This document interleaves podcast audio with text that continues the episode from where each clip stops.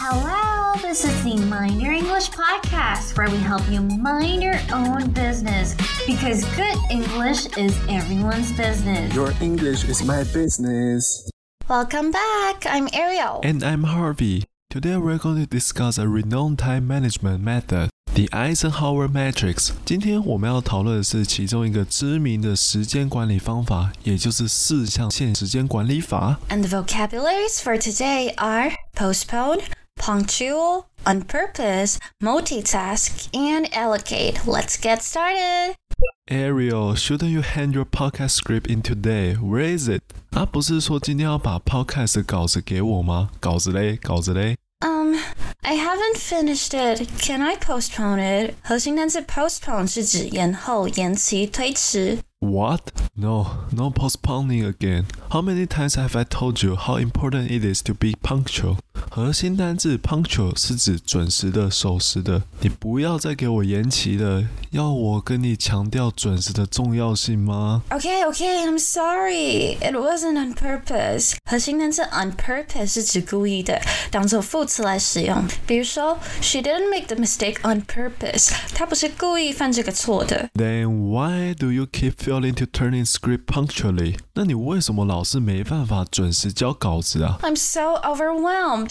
I'm so bad at multitasking. I still have tons of work to do. 核心单词 multitask 是指同时做多件事、多重任务处理。multi 这个字首呢有多个的意思，而 task 这个单词是指任务啊、工作、差事等等的。唉我太分身乏术了，我真的超级不适合斜杠，我还有超多事情要做。 Let me see your to-do list. Oh my god, you are really bad at time management. There are still so many tasks left. How do you manage your time? 让我来看看你的代办事项。我的天呐、你真的很不会时间管理耶！怎么还有那么多事情要做？你到底把时间花在哪里啊？I tend to start with the easy tasks, chores like organizing and stuff, because they're so much more effortless. But once I'm done with those, I run out of time for other things, and I end up not completing the important ones. 我通常会先从简单的事项开始做，像是整理啊之类的琐事，因为比较轻松嘛。但当我做完那些小事的时候，一天就差不多过了。 我就始终没有把那些更重要的事情完成。 It sounds so terrible. You should try the Eisenhower Matrix, so-called the four quadrant time management.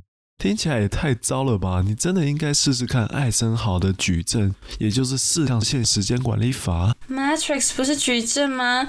还有 quadrant 象限？No, I hate math. Don't worry, it's nothing about math. It's just dividing your tasks into four categories. Works like quadrant. 不要担心，跟数学没有关系啦，它就只是利用象限的划分方式，把你的工作项划分成四个部分的象限。 Oh, I see. But how does it decide which tasks go where? 哦，了解了。那它依据什么来决定哪些事项放在第几象限呢？ You can sort tasks based on their priority and urgency. The more to the left, the more urgent the task is, and the higher it is, the more prior it is. 你可以依据工作的重要程度、紧急程度来划分，越往象限的左边就代表事情越紧急，而越上面就代表越重要。Quiz time. What does the first quadrant stand for? 随堂考试，所以第一个现象代表什么？ Um, it goes right, so it's not urgent, and it goes up, so it's important. 啊、第一象限在右边，所以应该是不紧急。那在右上，所以代表很重要，代表不紧急但重要。 Great, you get it. Experts suggest that people prioritize tasks in the first quadrant where the important and urgent tasks belong. Then, for the second quadrant, you should schedule time for those. 没错，而专家提出来的策略就是先处理第一项的任务，因为它比较紧急又重要。第二现象则是要规划时间，并投入较高的心力。 And what does the third and fourth stand for? In the third quadrant, delegate the tasks to others. We can sometimes mistake them for being important just because they're urgent. And for the fourth, just delete it. 第三现象的工作可以分发给别人，但这里要注意，我们很常急迫性误导，以为那些任务很重要，但其实根本就不重要。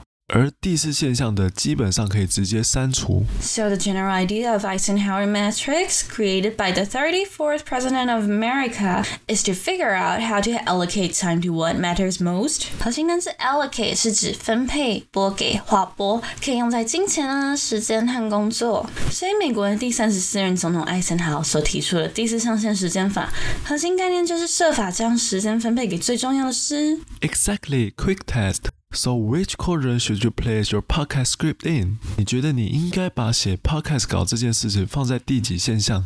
Uh, the third, delegate it to others. Perhaps you can write it for me. 第三象限，分配给其他人，可能你可以帮我写。 You wish. Do a quick recap and go write your script. 你快点复习，然后写你的稿子啦。核心单词 postpone 是指延后、延期、推迟。I had to postpone our picnic because of the rain. 核心单字 punctual 是指准时的、守时的。Harvey is always punctual for classes. He arrives on time. 核心单词 on purpose 是指故意的，当做副词来使用。 He spilled the water on the floor on purpose to see what would happen. 核心单词 allocate 是指分配、拨给、划拨，可以用在金钱、时间和工作。 The government allocated $10 million for education. 核心单字 multitasking 是指同时做很多事情，多重任务处理。While I drive, I like to multitask by listening to my favorite podcast. And that's all for today. Bye! 哎、你想跑去哪？赶快给我回来画现象，然后开始写稿。